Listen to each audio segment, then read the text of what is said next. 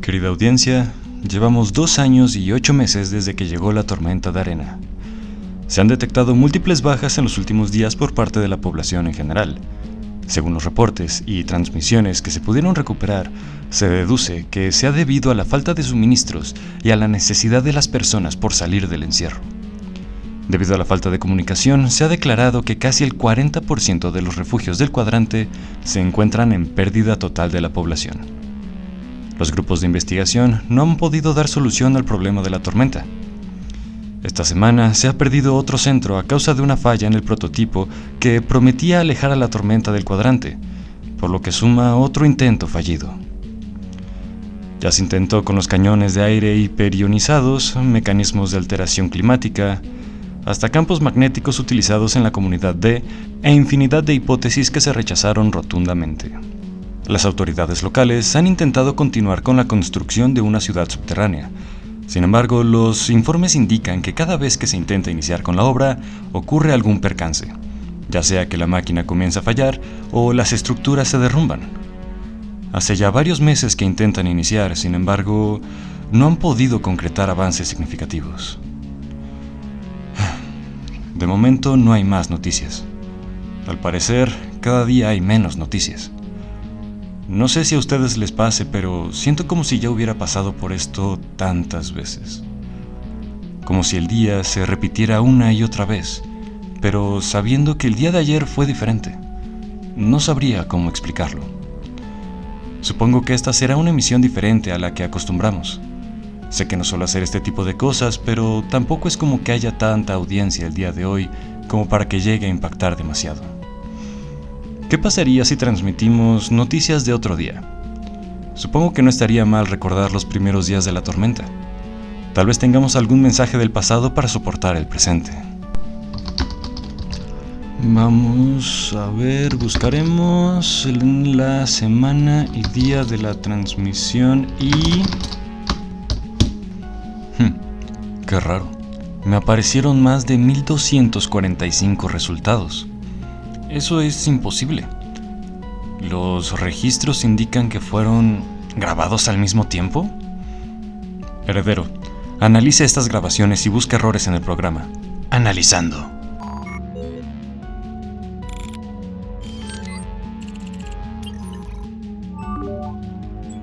Locutor, los análisis indican que no hay error. Todos los resultados fueron grabados a la misma hora. Los análisis de voz indican que, en efecto, es usted quien las realizó y que todas se hicieron en esta misma cabina. Pero eso es imposible. Déjame revisar eso. Querida audiencia, o quienes puedan sintonizarnos, lamentamos la ausencia en estas últimas semanas, pero han habido hallazgos interesantes que podrían ser de utilidad. Aquellos que nos acompañaron en la última transmisión se habrán percatado de que teníamos una inmensa cantidad de grabaciones realizadas el mismo día, a la misma hora, en el mismo lugar. Bueno, esto es algo que se presentó en la gran mayoría de los días registrados. Y no solo eso, lo más desconcertante es que tenemos grabaciones de días futuros. Tras analizar la información, se determinó que todas las grabaciones son reales, pero corresponden a líneas temporales alternas. Las grabaciones del futuro de estas líneas nos presentaron revelaciones que nos dejaron anonadados, por lo que les pedimos discreción. Resulta que la tormenta de arena es en realidad un ser con conciencia, y que salió del túnel cuántico que se presentó cerca de nuestro sistema solar. Tal parece, tiene la propiedad de alterar el tiempo de todo lo que se encuentra en su interior. Y no solo eso, sino que genera líneas alternas de tiempo.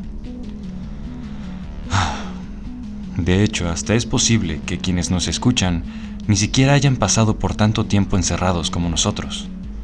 Al parecer, el tiempo se deforma en el interior de la tormenta, por lo que habrían casos en los que escuchen transmisiones pasadas, futuras y con algo de suerte, presentes, si es que lo podemos llamar así.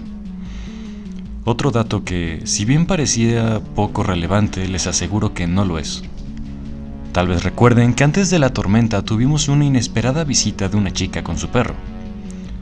Lo interesante es que según las grabaciones, en una línea temporal alterna permaneció en el búnker hasta que decidió salir.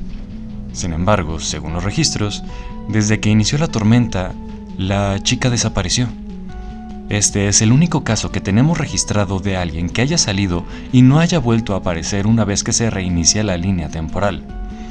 Esto se sabe ya que tenemos numerosas llamadas hechas por la misma persona al mismo tiempo en diferentes líneas temporales.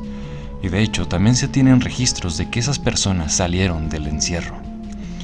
Hasta el momento no se conoce el paradero de... Querida audiencia, la tormenta de arena acaba de cubrir al cuadrante en su totalidad. Las estructuras parecen resistir y las ventanas ni siquiera se han movido. Pero no se confíen, recuerden que hay gente que ha desaparecido entre el polvo y los fuertes vientos. De momento, locutor, hay una alerta de intrusos. Los sensores indican que son dos individuos. Una es un individuo de baja estatura y el otro un cuadrúpedo de pequeño tamaño. Se encuentran justo en la entrada de la cabina. ¿Qué? Eso es imposible. ¿Cómo pudo conseguir los accesos y pasar desapercibida ante los agentes? Pero mira quién acaba de llegar. Querida audiencia, les traemos noticias desconcertantes. De antemano queremos disculparnos por la ausencia en estos últimos días. Después de que la tormenta nos cubriera por completo, la chica junto con su perro llegaron a nuestra estación, cuando en teoría se encontraban en uno de los refugios. Y curiosamente, la tormenta no parece afectarle cuando está en el exterior, a diferencia de cualquier otra persona. Por si fuera poco, nos trajo un mensaje que ha dejado mucho de qué hablar. Esta noticia podría sorprender a varios, por lo que les pedimos discreción.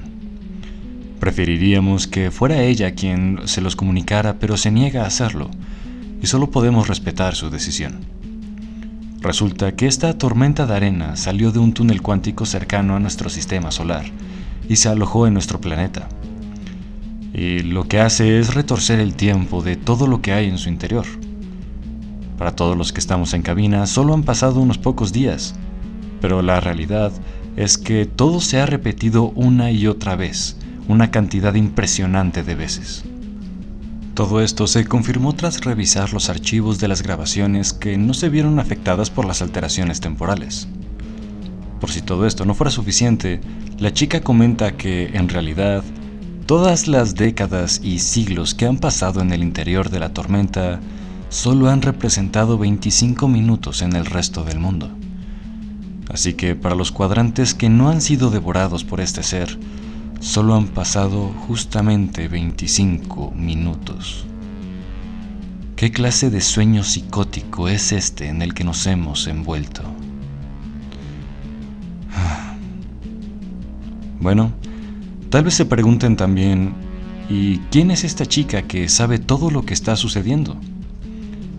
Su historia tal vez lo sorprenda, aunque después de todo lo que hemos escuchado hasta ahora, ¿quién podría sorprenderse aún más? Bueno, para entender su historia hay que considerar dos cosas.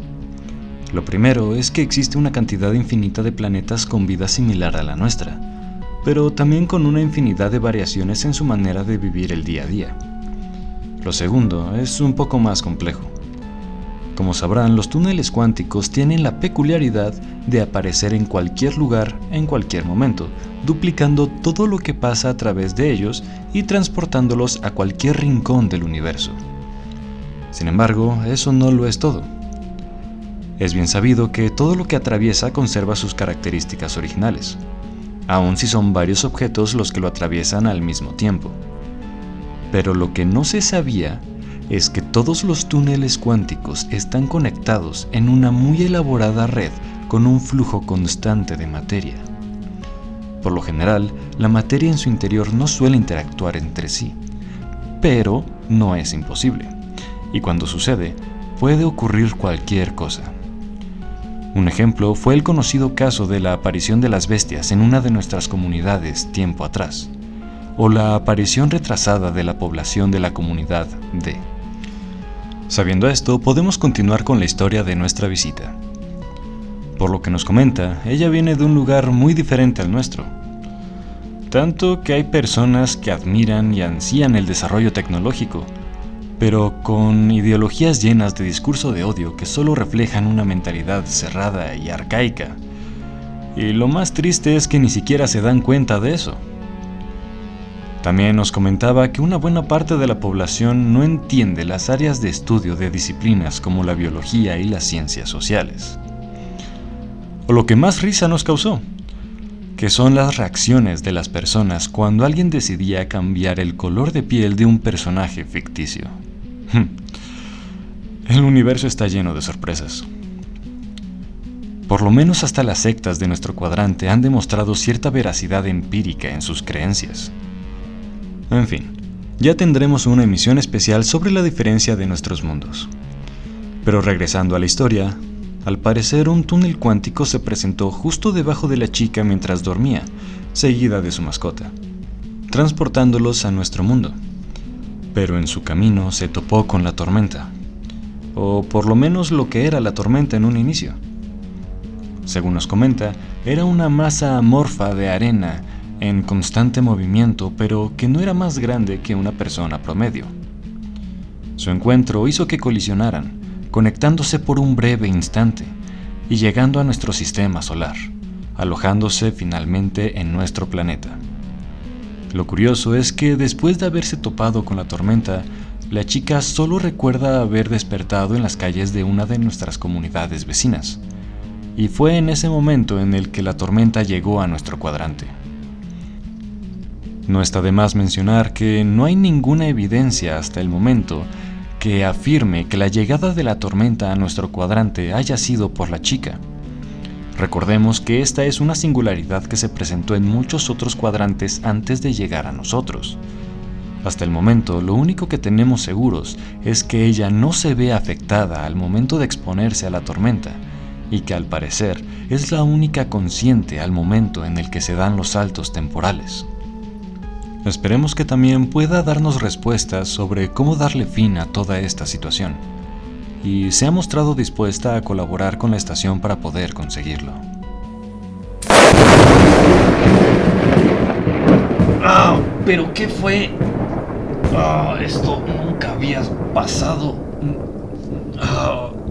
No, no. La tormenta está entrando en la estación. ¡Ah! No veo nada. ¡Ah!